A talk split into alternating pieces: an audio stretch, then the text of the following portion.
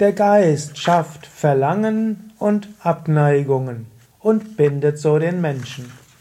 Kommentar zum 173. Vers von Vivekachudamani. Shankara schreibt: Manas schafft Raga, Verlangen nach mancherlei Sinnesgenüssen im Körper und in Gedanken.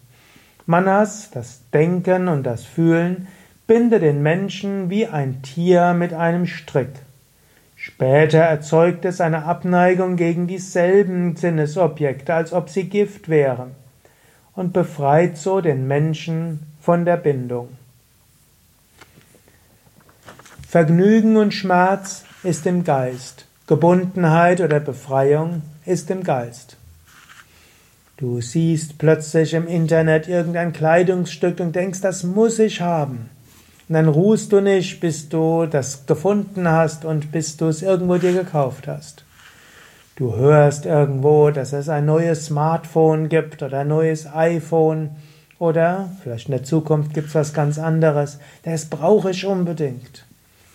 Oder du hörst, dass es eine neue Prämie gibt in der Firma, wenn man irgendwo der Mitarbeiter des Monats ist und prompt willst du es haben.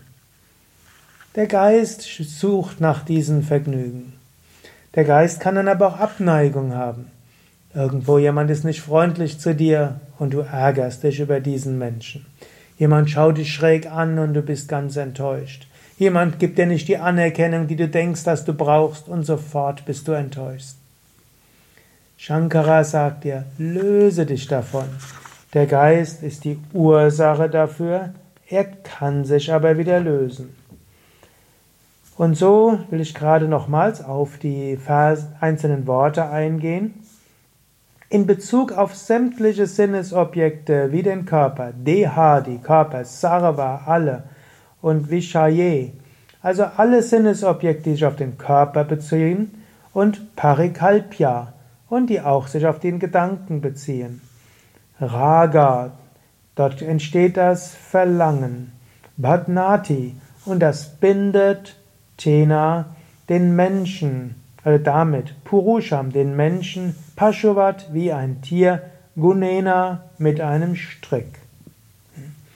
Also, die Wünsche binden dich wie ein Strick. Und zwar binden sie sich auf zweierlei Weise. Eben, zum einen, du wünschst es, du willst es haben, aber umgekehrt, das Gegenteil von Raga ist ja Dvesha. Du magst etwas nicht. Letztlich aus Wünschen entsteht auch Ärger und Abneigung und so weiter. Du wünschst, dass etwas so ist, es ist nicht so, du ärgerst dich darüber. Das sind Schwächen des Geistes. Du könntest dich davon lösen. Und so sagt er hier, Vairasya, das heißt die Ablösung von Rasa, Vairasya, Atra in Bezug auf diese, Vishavatsu, als wären sie vergiftet. Und dann Vedaya, wenn man das empfindet, Paschat später, dann kann Ena, dieser Mensch, Vimochayati, befreit werden, erlöst.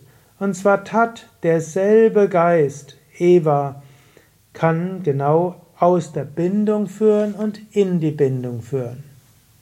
Also es liegt an dir. Du kannst einfach dich in die Bindung hineinführen oder du kannst dich davon lösen.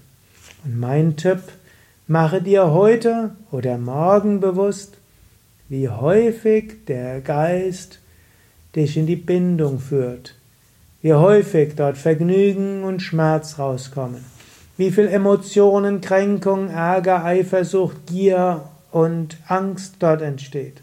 Und mache dir immer wieder bewusst, das ist alles aus deinem eigenen Geist. Du kannst dich lösen von diesem Geist. Ja, du kannst dich lösen davon.